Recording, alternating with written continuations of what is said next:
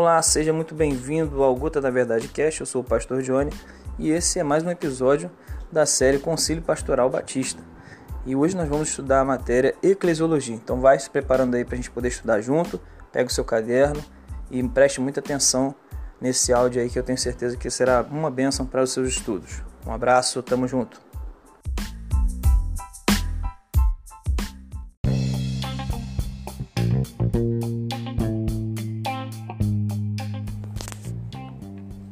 Questão 1. Qual o campo de estudo da eclesiologia? É o estudo sistemático da Igreja em sua origem, natureza, história, métodos e doutrina, tendo como base a experiência religiosa. Questão 2. Qual a origem do vocábulo igreja? Do grego eclésia, igreja mais logia, discurso ou estudo, mas o termo igreja na sua etimologia vem do grego eclésia, do verbo kalem, que significa chamar, congregação, a assembleia, entre os gregos, referia-se a uma reunião pública para tomar decisões específicas, mas no termo clássico significa congregação, assembleia. Questão 3. Como se dá o uso do termo igreja no Novo Testamento? É, 114 vezes o termo eclésia ocorre no Novo Testamento. Destes, destes cinco vezes aparece como o sentido secular. Das 109 referências restantes, 95 estão como um grupo de crentes e nas 14 vezes restantes aparece no sentido universal. Questão 4. O que você entende por reino de Deus e qual é a distinção básica entre reino de Deus e a igreja? O reino de Deus sempre existiu antes da igreja.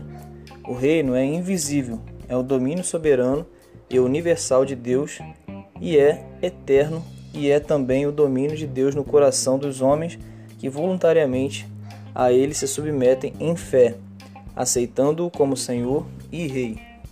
Mas por ser invisível, o reino não, não deixa de ser espiritual, pessoal e social. Andrews apresenta a seguinte distinção entre o reino e a igreja. A igreja começou com Cristo, o reino começou muito antes. O reino inclui todos os filhos de Deus. A igreja se confina aos crentes no Cristo histórico. O reino não pertence a este mundo. A igreja pertence a este mundo, no que tange as relações, etc. O reino é invisível. A igreja é visível. O reino não tem caráter orgânico.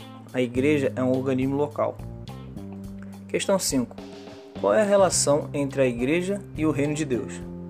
A igreja celebra o reino de Deus, antevê o reino, prega o reino, verbaliza e articula os valores do reino, expande o reino, porém o reino é maior que a igreja.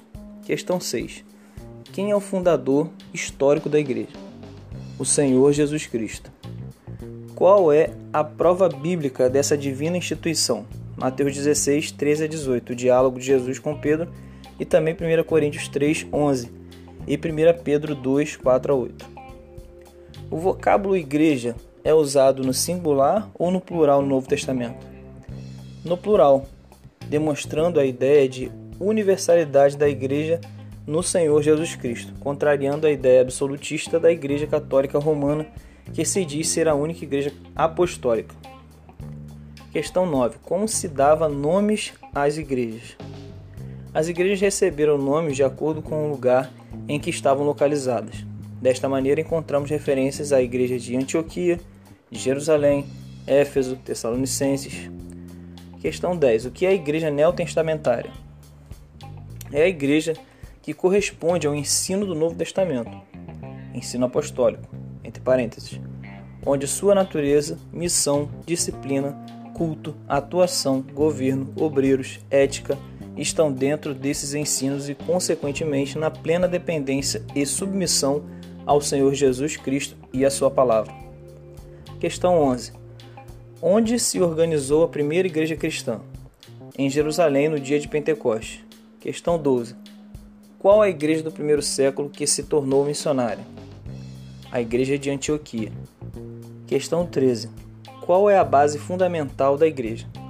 A Bíblia, a palavra de Deus, única regra de fé e prática onde o Espírito Santo, de maneira sobrenatural, atuou sobre seus escritores, dando-lhes capacidade plena de receber, registrar e transmitir a mensagem divina sem qualquer misturas de erros. 1 Coríntios 13, 3, 11. Questão 14. Qual é a natureza da igreja? A sua natureza é espiritual, com base na palavra de Deus, ou seja, em Jesus Cristo.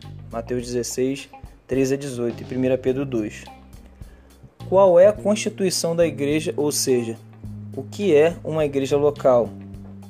É uma congregação formada por pessoas redimidas e regeneradas por Cristo, existindo aí um caráter comunitário entre as pessoas na igreja, vivendo num clima de unidade, conforme Efésios 4, 4, 6, e cumprindo os princípios e as ordenanças do Novo Testamento. Qual é a missão principal da igreja? Salvação dos perdidos, ou seja, evangelização. Questão 17. Como organismo espiritual, quais as funções básicas que a igreja realiza como sinais de sua vitalidade? Adoração, evangelização, edificação dos salvos, educação e ação social. Questão 18. O que é uma igreja batista? É uma congregação local composta de pessoas regeneradas e batizadas que voluntariamente se reúnem sob as leis de Cristo e procuram entender o reino de Deus não só em suas vidas, mas nas de outros. Cristo é o cabeça e seu único chefe supremo. Em matéria de fé e prática, a igreja se subordina unicamente às Santas Escrituras uma igreja é absolutamente livre e independente, não se sujeitando hierarquicamente ou de qualquer outra forma a nenhuma organização denominacional. Uma igreja batista é completamente competente para dirigir seus próprios atos e ações de acordo com os ensinos de Cristo. O governo às igrejas é democrático.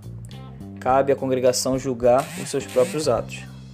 A igreja é essencialmente separada do Estado, em virtude de seu caráter e de suas funções espirituais. Todos os membros possuem direitos e privilégios iguais. Cada cristão é o seu próprio sacerdote. Cada cristão tem completa liberdade de consciência. Uma igreja batista não possui sacramentos, mas aceita o batismo e a ceia como ordenanças. O pastor e os diáconos são como oficiais bíblicos. Não têm autoridade sobre a igreja, a não a não ser aquela da sua vida moral ilibada, a não ser a sua vida moral ilibada eles são despenseiros, ou seja, servos da própria igreja. Questão 19. Quais os sistemas, formas de governo de uma igreja? Primeiro sistema monárquico é o tipo seguido pela igreja romana. Aceita como seu chefe o Papa, que falando ex-catedra é infalível. As decisões são tomadas pela hierarquia e o povo só ouve e obedece. Segundo o governo episcopal, o bispo tem a autoridade de administrar todas as coisas na igreja, exemplo, igreja metodista. Terceiro, governo oligárquico. Um pequeno grupo, uma elite, controla a congregação. Os membros não se pronunciam sobre os assuntos que cabem a, to a todos discutir. São os presbíteros que governam a igreja. Exemplo, presbiteriana. Quarto, governo congregacional. Ninguém é chefe ou manda, todos os membros têm direitos iguais. À congregação cabe o direito de gerir os, os seus negócios dentro da democracia. São os crentes que decidem em assembleia, em assembleias, respeitam a decisão da maioria e acatam a decisão da igreja como ação afinal, como ação afinal. Exemplo: Igreja Batista. Questão 20. Qual o sistema de governo de uma igreja batista? Congregacional. O sistema democrático. Questão 21. O que é sistema democrático? Em suas relações com Deus, a Igreja é uma teocracia. Em suas relações para com seus membros, é uma democracia, onde os membros possuem os mesmos direitos privilégios e as mesmas responsabilidades, decidem em assembleia os seus próprios atos, estando sujeitos unicamente a Cristo. Questão 22. A quem cabe tomar decisões numa igreja batista? os membros da igreja local, Assembleia da Igreja, entre parênteses. Questão 23. Quais as funções congregacionais numa igreja batista? A igreja batista, como uma congregação, aceita e elimina membros de sua comunhão através do voto. É a igreja quem decide, não é um grupo. É a congregação reunida que vota, decide e julga. Referência 2 Coríntios 2, versículos 6 e 7 além de suas relações, ordenanças, administração, programação, integração e finanças. Tudo isso é decidido pela igreja. Questão 24. Quais são as funções do governo numa igreja batista? Legislativa, executiva e judicial.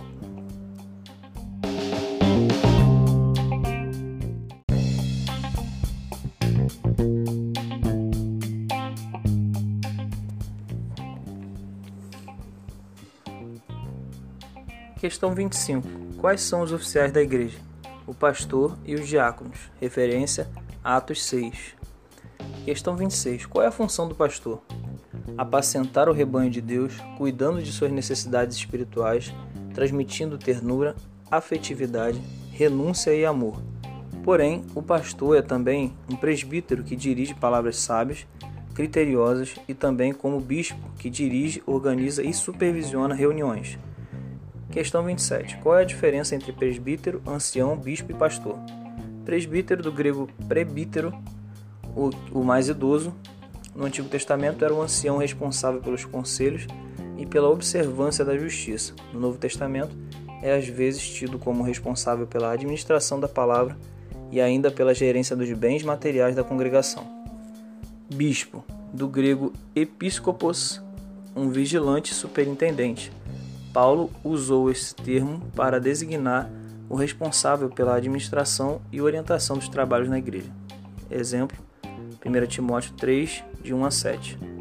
É o encarregado de supervisionar uma circunscrição composta de várias igrejas de igual fé e ordem. Pastor, em termos eclesiásticos, é o supervisor do rebanho, tanto no hebraico como no grego significam apacentador. Sua principal função é administrar a Igreja de Cristo. Mas enfim, são todos títulos para um só ofício, mas expressam ideia, ideias bíblicas de ministério. Presbítero ou ancião, termo de dignidade, respeito ou idoneidade. Bispo, termo de superintendência ou supervisão. Pastor, termo de ternura, apacentador.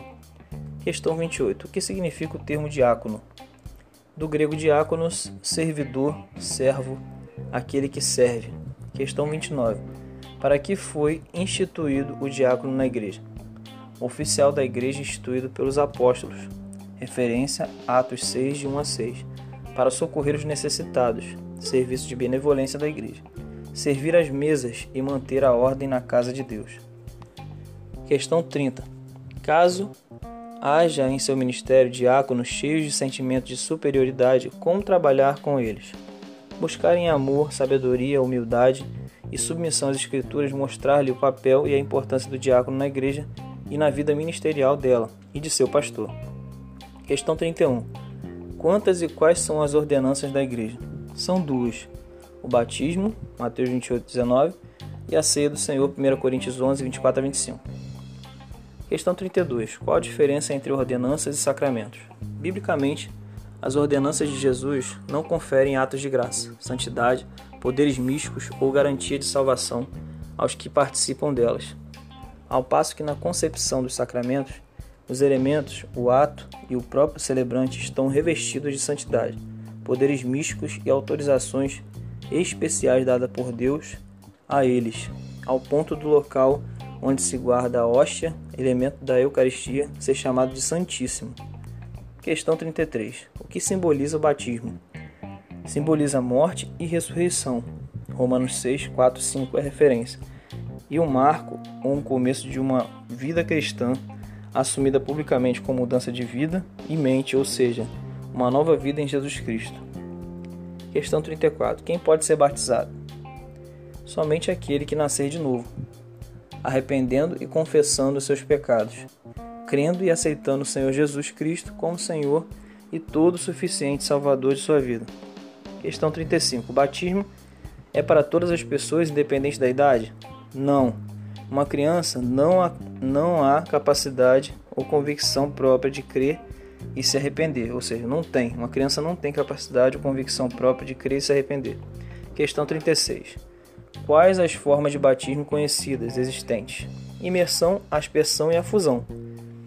Questão 37. Qual é a forma correta, bíblica?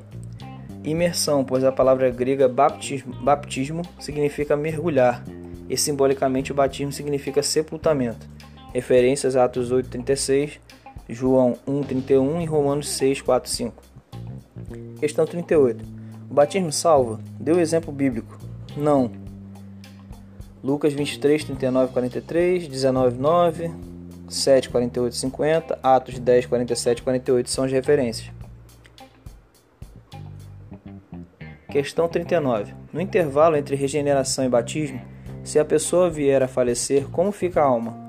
Salva, pois a salvação não está atrelada ao batismo. Questão 40.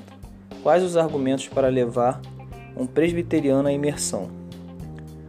Para o Novo Testamento, a fé salvadora é sempre pré-requisito de salvação. Lucas 7, 48 e 50. No Novo Testamento, somente exemplifica adultos sendo batizados. O batismo por imersão é a única correlação do simbolismo e ilustração de morte e ressurreição de Cristo e de identificação com Ele. Romanos 6, de 1 a 11, 1 Pedro 3, 21 a 22. O próprio termo batismo, no seu original, em sua forma infinitiva, baptzen, significa é imergir, mergulhar. Já hatzo, que é o termo para aspergir, nunca aparece no livro de Atos ou referências a batismo no Novo Testamento. Referências Mateus 3, 13, 17, Marcos 1, de 9 a 11, Lucas 3, de 21 a 22 e Atos 8, 36 39.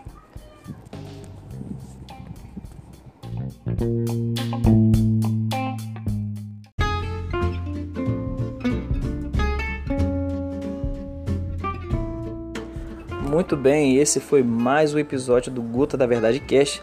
Você que gostou, segue nosso canal aqui no Spotify compartilhe esse episódio para que mais pessoas possam ter acesso a esse material.